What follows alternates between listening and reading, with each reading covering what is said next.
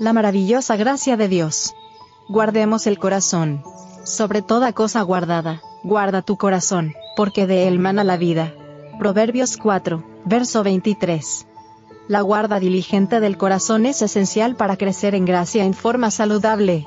El corazón, en su estado natural, es la morada de pensamientos impíos y de pasiones pecaminosas. Cuando se lo somete a la sujeción de Cristo, debe ser purificado por el Espíritu de toda contaminación. Esto no puede hacerse sin el consentimiento de la persona.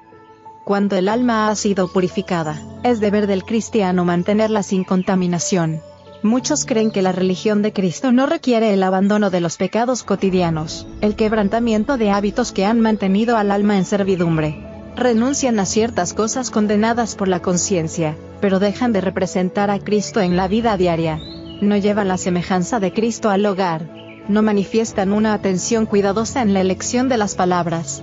Demasiado a menudo, se pronuncian palabras malhumoradas e impacientes, palabras que remueven las peores pasiones del corazón humano.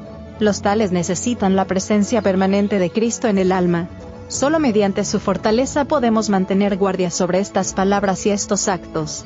Comentario Bíblico Adventista. Tomo 3. Página 1157.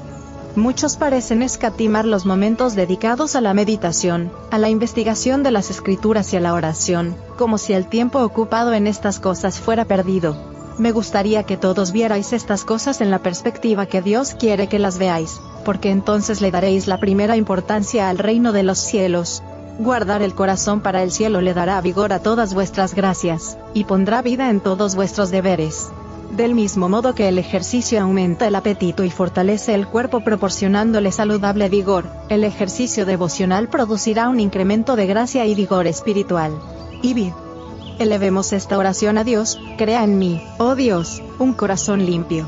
Salmo 51, verso 10, porque un alma pura y limpia tiene a Cristo como morador, y de la abundancia del corazón mana la vida. La voluntad humana se someterá a Cristo. Y vid.